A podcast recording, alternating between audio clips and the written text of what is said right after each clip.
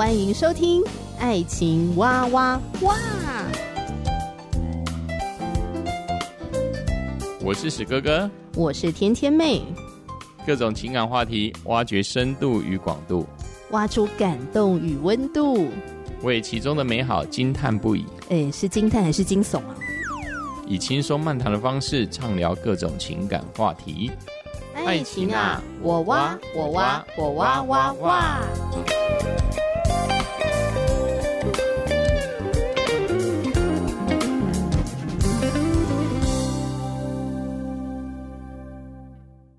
亲爱的听众朋友，我是天天妹，今天再次邀请到我的好姐妹某某来到节目中。Hello，Hello。我记得上一集的节目呢，你有讲到一句话，让我印象还蛮深刻的。你发现你对于婚姻所抱持的一些看法、观点、角度，其实都是很实际的。但是先生他歪的那个程度，比你想象中的还厉害，整个歪喽，歪到一个超出你能够处理的范围，这样。这样子，但是婚后多久，你渐渐发现这件事啊？其实，在预备婚礼的接近结婚的那一个月的时候，嗯、我就已经有一点犹豫，想说这个人是不是跟我当初以为的不一样？但想说，哦，可能人在压力底下都会就是歪一下。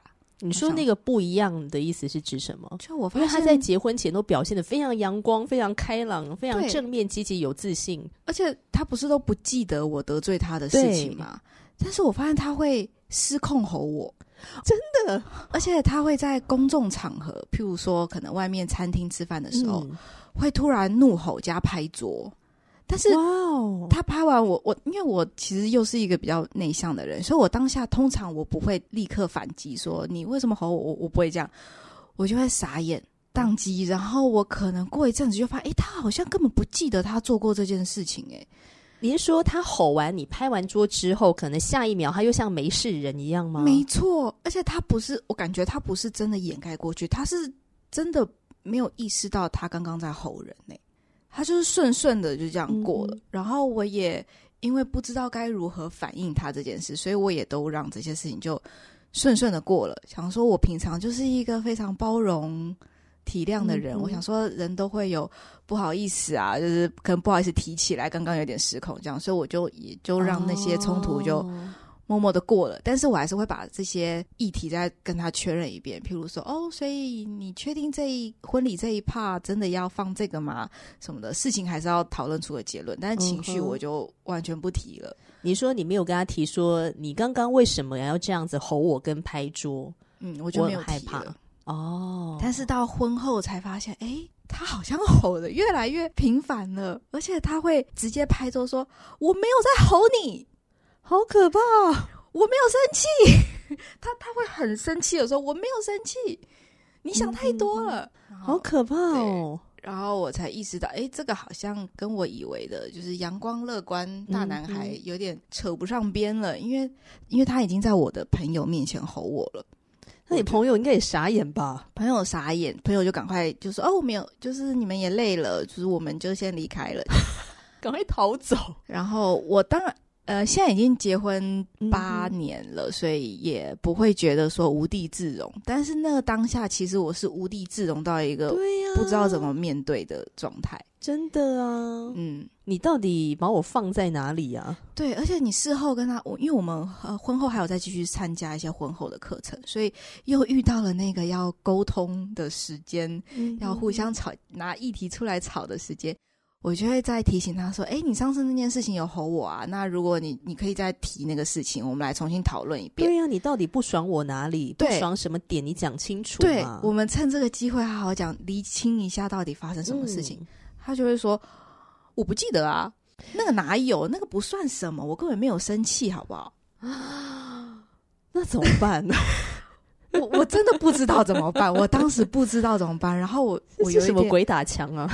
然后我就日子这样一天过一天的，然后就我发现我自己累积越越来越多的不安全感啊、愤怒、委屈啊，就是累积越来越多。但是我又不知道怎么跟他提，因为他不觉得他有这些。议题需要讨论，嗯嗯嗯，然后他觉得他的情绪管理很好，他觉得是，哦，他直接当面跟我说，我觉得是你无理取闹。嗯、然后我就看说，你知道“无理取闹”这四个字，安在任何一个新婚太太身上都会生气，因为明明就是你不了解一个女人的心思跟大脑构造，而不是我无理取闹哦。对呀、啊，对。然后，但是他觉得你就是无理取闹，我没有要跟你沟通这些事情，所以就是说，你们的吵架根本平行线呢，无敌平行。我觉得我。撞得头破血流，然后他在墙的另外一头，就是开心的喝着他的下午茶，然后就是他有他愉快的朋友们，他觉得他朋友们都不会这样对待他。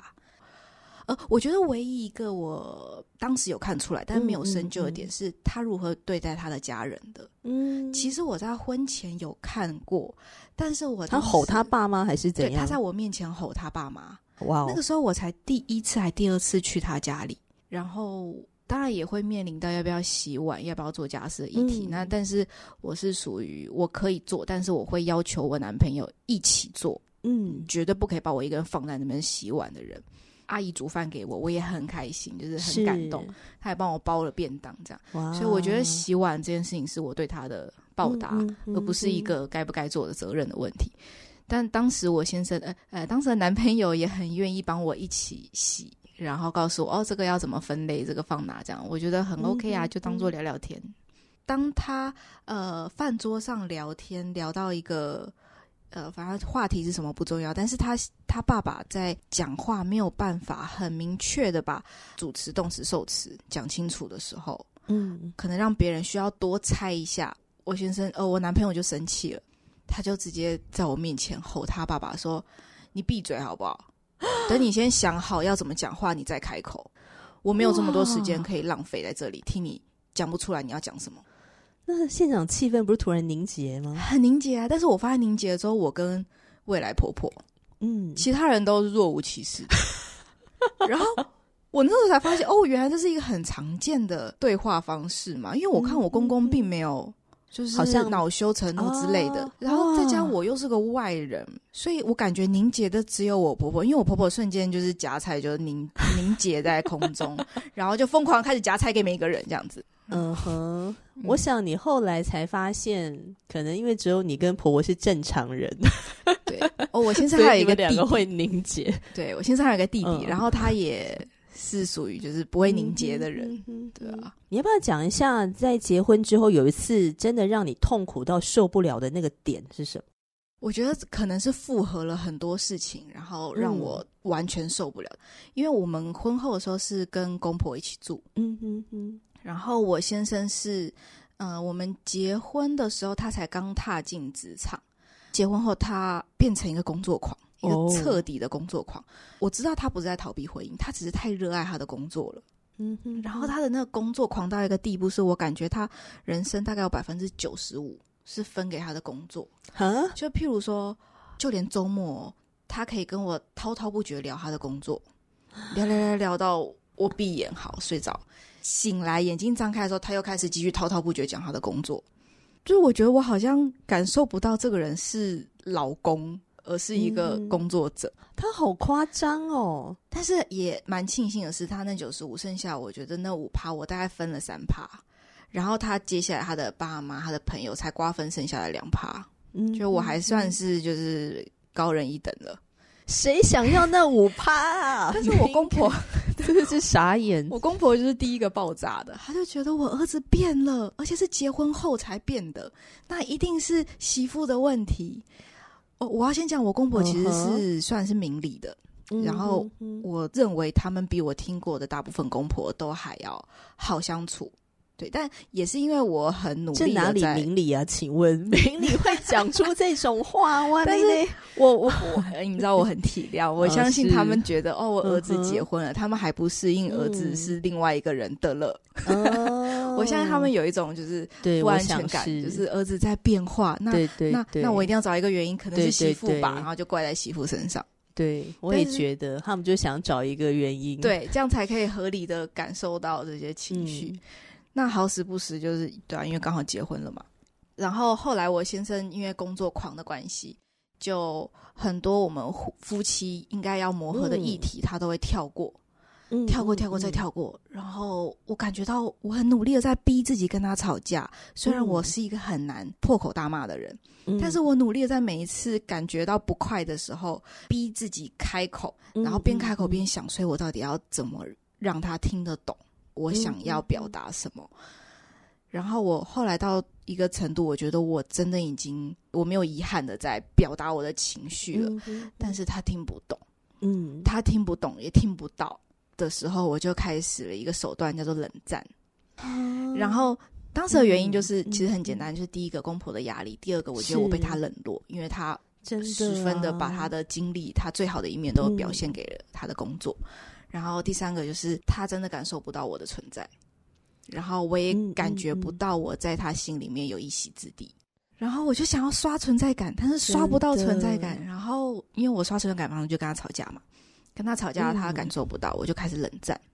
嗯，然后我，我们当时很好笑，我我当时的冷战那三个月里面，他不知道我在跟他冷战，他就到处跟朋友说：“赶快结婚，我觉得早结婚很好，我觉得结婚很棒，都没有人管你。然后我觉得结婚后很自由。”他就一直做婚姻的见证，嗯，说婚姻是美好的，大家赶快结婚。哎，我记得你们那个时候还在同一家公司工作吗？对。那你跟他冷战的时候，旁边的人有发现吗？很好笑，是我们我们公司是没有隔板的，所以我跟我先生的口吻什么的，嗯、旁边的人都听得到。然后我可以感觉到，因为他在工作的时候，他热爱他的工作，然后他会把我当成他的秘书。虽然我职称就职位比他还高，但是他就会用秘书的。对待秘书更凶狠的口吻来跟我说，譬如说我跟他讨论说，哎、嗯，你那个会议可不可以提一下这个议题？他就会说，可是我不要。我就说，可是我觉得这个议题很重要。他就说，那你就不要把我当成主持人。如果你要我当主持人，然后又要我提这个议题的话，我觉得你另外找别人好了。很霸道诶。然后我就说，不管你就是要提这个议题，不然就是你会议后再跟客户提这个议题。嗯，我们两个这种凶狠，我旁边的同事就会开始一直去倒水，再回来冲咖啡，搅老半天，搅搅搅搅搅搅，然后喝完，他再赶快再去冲一杯，然后就再搅搅搅搅搅。我那个同事就一直私下跟我说，他在冒冷汗，你们不要再吵架了，我已经冒很多冷汗了。然后后来连主管都感受到了，所以主管有有跳下来，想要帮我们厘清一下到底发生什么事情。然后理清到最后，他主管就暗示我，他觉得我应该要去听一下陈佩琪被采访的片段，就是柯文哲的老婆陈佩琪。哦，我那个时候有感受到，哎，所以一般的夫妻磨合不是这样哦。呃，三个月后，我发现这个冷战对他无效。嗯、那就没有达成我要的目的，因为我希望他可以注意到我的存在。对，所以三个月后，我直接跟他说：“哎、欸，我明天要跟你讨论一个重要的事情，你不可以加班。”我就很努力的从台阶走下来，嗯，跟他说：“你有发现这三个月里面，我我就连下班，我们明明在同一个办公室，我就连下班我都自己走嘛，我自己打捷运回家，你没有觉得很奇怪吗？”他说：“哦，我想说你可能想要放风这样。”就是他感受不到，嗯嗯、然后我就在 很认真跟他说，我在跟你冷战，然后原因是怎么样怎么样，然后我就边讲就就边哭了，嗯，就我觉得我很像单身，然后我感受不到就是婚姻对我来说的、啊、的的存在感到底是什么，然后他才意识到哦，原来这个就是冷战啊，然后他听完我叙述这些，然后我也很诚实的告诉他我需要他做什么补偿，嗯，因为这三个月的。走心就是我那个伤心感，我没办法，嗯，因为我今天这样倾吐完就好了。嗯、对，我需要你做一些补偿，所以我都想好了，我想要去这些地方旅游。哇，你好棒哦！然后请你去的时候不准带电脑，不准接公用手机。嗯、就是我，嗯、我说我知道你很难规划约会，所以我都帮你想好了。你好棒，我很欣赏你的沟通方式，就是很清楚，然后照顾到到了一个点。好人做到底，对呀、啊，还包括说你也把你的需要也很清楚的、很具体的做表达，然后你又体贴到他不善于规划，所以你来规划行程。我跟他说，哦、对我来说，道歉的语言就是你需要给我补偿的行动。嗯，对，然后爱的回应，对，但我怕你又拖着不给，所以我告诉你有这些方法。但是除了补偿行动之外，其实我还需要你一个真诚的道歉。嗯嗯嗯，然后我后来就是。就是磨了老半天，他终于愿意道歉了。然后他在道歉的时候，嗯、我就一直哭。我说：“你终于，我觉得道歉对我来说很重要。就你不知道，你这三个字对我来说意义有多大。”然后我就继续抹眼泪。然后他就说：“那然后呢？”我就说什么然后，我继续抹眼泪。他就说：“你要说你原谅我啊？”哈？然后我就说：“我需要一点时间，因为我真的很受伤，就是我。”感觉不到，而且哦，我还要讲这三个月里面，他等同于一个没有老婆的人嘛，因为我在冷战。嗯、对。然后他还有一些让我觉得有界限上有，我知道他不是有心的，但他界限没有拿捏好。嗯嗯。我就说你这些真的让我很受伤，我需要一点时间，然后我消化完我会跟你说我原谅你了。嗯。他就是说，那我收回我的道歉。什么啊？因为这个道歉没有马上得到原谅的话，这个道歉没有任何意义的话，我就要收回。你就当我刚刚都没讲。什么东西？我傻眼，我真的没有想过。我在心里面上演过各种就是演练，都没有想过会有这一出，说他要收回他的道歉。然后我就说：“可是你现在真的要收回的话，你就是二度伤害哦，因为等于你不承认你那些做的事情是对我来说造成伤害。嗯”他就说：“不管，反正你不原谅我，我就收回，因为一点意义都没有。”然后那次的谈话就这样子终止，就这样终止了。先生，那个那个行为已经不是什么直男行为了耶。我当时还觉得是直男诶、欸。哦，你当时还觉得是直男，就是很努力的想要安慰自己说，说全天下的女人都走过这一遭，就是很辛苦的在在在婚姻里磨合。然后他只是因为我是他初恋，嗯、我在想说，我只是因为是他的初恋，然后他又没有姐姐或妹妹，嗯、所以他不知道怎么跟女性相处。我在心里面不断的想要体谅、包容他，嗯哼，对，然后但是不能否认的就是我还是很受伤啊。所以你后来去报名咨商课程，是因为在婚姻里面的这些的不顺遂跟痛苦。嗯。除此之外，我觉得他也很痛苦。哦，就是他的呃，他的工作换的很快，嗯，他每到一个工作，他就会全力以赴，变成一个十足的工作狂。嗯但是他很像短跑健将，就是冲完之后就突然没力了。他可能半年后突然跟你说：“我觉得这工作好无聊哦，没有任何成长的空间。”他就说他要换下一个工作了。那他会遵从这个劳基法规定，比如说在提离职之前至少要三个月。他会，但他那三个月他会摆烂，他就会当薪水小偷。譬如说他打卡完他就回家了，打电动，然后六点再去打卡。哈，他是一个脸皮非常厚的人。那老板也没办法拿他怎样，老板没办法拿他怎样，因为他就是走劳基法，然后老板也可以跟他说，就是呃，你先走，但他就会说，哦，但我手上还有人脉啊什么的，哦，就是会有一点要挟。他最长的一次有做过一整年的薪水小偷，就是他当时是业务，但是他不交任何的业绩，嗯、他想说，反正我存拿底薪，我也可以啊。然后，哇塞，就是他真的很有 guts，我觉得他做自己到一个我很佩服的地步，嗯，没有任何责任感可言，真的。你后来决定去报咨商课，你去报这咨商课的时候，你的期待是什么？你是期待想要找到什么答案吗？还是？我觉得我自己的伤我可以自己处理，但是我觉得这个人怪怪，他需要有人帮他走出来。因为他当时又有一点忧郁、忧郁的倾向，嗯，然后他只要，因为他是个两极化人，他要么就超阳光，要么就是烂泥，然后刚好有一段时间他处在烂泥，我觉得好像没有人可以对他的生命说话。为什么听起来像躁郁症患者啊？啊，有一点像。嗯，然后他没有目标，他就会变成一个彻底的烂泥加烂人。然后我觉得他至少还会听我说话。是，那既然这样的话，我看能不能多出一份力，把他从那个状态里揪出来。嗯，然后所以我就去上了呃一些陪谈智商的课。你好棒哦！你怎么没想说，幸好老娘还没有生小孩，我就现在赶快帮你放生。我的确是这样想，想说幸好还没有小孩，然后而且你还那么年轻啊，又年轻貌美。哦，谢谢。我当时可能被他损到，不觉得年轻貌美，啊、因为当时我真的觉得我很不堪呢、欸。因为你是说在婚姻当中那个自我形象变得很低落吗？很低落，因为他的执念很强，所以他会下意识的把。跟他不一样的意见都批评的乱七八糟。哦，oh, 然后我就会往心里去，我就觉得好，嗯、我真的是呃，因为我那段时间是在休息，刚好在工作跟工作之间休息，我就被他损的，就是好，我工作赚的钱没有他多，然后我跟不上他的，嗯、譬如说对时事的认知，嗯，或是一些商业的什么敏锐度啊，什么这些，然后他也会带很多朋友来家里，那那些朋友刚好也都是非常收入高，然后社会地位一看就知道很好的人，嗯，他就会跟这些人谈的很快乐，谈笑风生的，然后我就会下意识的觉得，好，我就是一个你拿不上台面的老婆。哦，对，然后那我能做什么呢？嗯、我就是想尽办法不花你的钱，因为我花钱你也会生气。那我就是刚好教会有开一些课程，是只要全勤就可以退费的。嗯，然后我就好，那我去上这个陪谈的，看搞不好我自己先陪我自己走过，嗯、再陪我先生走过这段经历。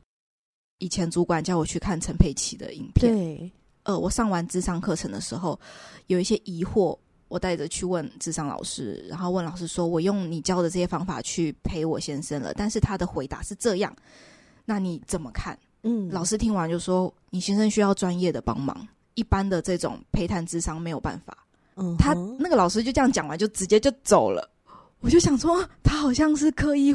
继续跟我深聊这个话题，我才意识到，好，那我要认真的面对我先生需要找专业的人，可是我先生又不愿意找专业的人，因为他不觉得他自己有问题，我该怎么办？然后我就很慌，很慌，那我又觉得我自己都快要救不了我自己了。嗯嗯，嗯，他这个状态我能干嘛呢？对，我就有一天晚上我就哭到睡不着觉，就是哭到半夜三四点的时候，然后就查到一个资料，有一个词叫卡山德拉症候群。然后我发现我自己完全符合卡珊德拉症候群这个描述，嗯、对。然后查完之后，我才开始渐渐、嗯、就是，我就大哭了一场。嗯、然后那个通宵，我就渐渐释怀，嗯、直到我我要开始面对生命新的季节。刚刚提到卡珊德拉症候群哦，因为要访问某某嘛，所以天天妹呢也去做了一点点功课。卡珊德拉症候群呢，它有哪些症状呢？来跟大家分享一下，你也可以自己思考一下，你自己在亲密关系里面有没有出现？哦，就是低自尊，感觉到很困惑，也会感觉到愤怒，然后很沮丧，失去自我，焦虑、恐慌，偏头痛，体重降低或暴饮暴食，金钱症候群，免疫力降低，或者其他的身心症状，比如说忧郁之类的。叫做卡珊德拉症候群。那为什么会有卡珊德拉症候群呢？它是跟亚斯伯格呃有很大的关系。呃，通常呢是嫁给亚斯伯格患者的太太容易得到卡珊德拉症候群，因为呢你所受的苦没有人相信，也没有人能够明白你到底经历了什么。向别人求救了，还会被别人指责，所以最后你会觉得自己被孤立，产生一种自我怀疑。那这一连串的心理压力就会渐渐的呃演变出可能会变成忧郁的症状啊等等的这样子。所以你是查到卡珊德拉症候群，然后你发现说跟你的情况很像，非常一致。尤其有一个点是我们两个的共同朋友都觉得我先生是一个非常阳光的人。不至于某某会有这样子的状况啊？嗯、那是不是某某太纠结了，或是把先生逼急了？嗯，然后你先生才会这样对待你？嗯，然后我当时怎么求援都觉得人家都觉得是我的问题，然后我说不上，我说不上来，讲、嗯、到最后我自己会词穷，然后好像我在辩解什么一样，嗯，就觉得心里好累好累。但是我先生这个状况他也不觉得他有问题，嗯，所以我生病了吗？嗯，对，纠结在这里。那你后来怎么样去发现说，其实先生他应该就是雅斯伯格症？我后来觉得，我对付我自己的卡山德拉，我不如先对付他的雅斯伯格。然 后会会有这个清醒，也是因为我公公其实是一个更明显的雅斯伯格患者，他没有、嗯、呃，他没有被鉴定，没有被就是医生这样确认，但是他的种种行为非常像。嗯，再加上雅斯伯格遗传到男生的几率其实是遗传给女生的十五倍，哇！所以男生的患者其实会比女生还多。嗯嗯嗯。那我就嗯先观察了我先生，然后再想象，就是对耶，我以前好像也感受到我公公讲话都会支离破碎，会跳跃，然后没办法叙述完整一件事情。嗯、那但是我先生都会直接凶他。嗯，对，然后凶他会导致他更支离破碎。嗯，所以会不会有可能他们一直都遗传雅斯伯格，只是我都没有正式面对这件事情？嗯，然后我都把他的这些奇怪的行为都吞进去了，觉得是我自己的问题，或者是说贴上其他的标签，大男人主义，会沟通障碍，会。我当时哦，心里面各种咒骂他，就是大男人主义呀、啊，死妈宝。妈宝，因为其实有一些行为会很像，譬如说雅斯伯格对于挫折忍受度很低，嗯，那我一直以为这个就是妈宝，因为的确妈宝也有可能有一样的状况，嗯、就是他被保护的很好，所以他遇到挫折的时候，他会突然情绪崩溃，没办法胜任这这样子的事实。嗯、然后大男人主义就是他非常的自我，他觉得是我说这样就要这样，你不可以反驳。那其实雅斯伯格也很像，因为他就有自己的执念。对，嗯，所以我当时就觉得，我好像太晚发现这件事，然后导致我自己一直纠结于谁的话是对的。那他好像比较强烈，那好像我也没有对错问题的话，我就屈就他好了。然后久而久之，他就更活在自己的。逻辑跟执念里面，真的觉得婚姻就应该要这样，那我是不是助长了他那些？反而我牺牲掉了我的喜好、我的习惯，那我的舒适空间都就被他吞灭了。嗯哼，对啊。你是有让先生做什么测验？是不是？他算是一个量表。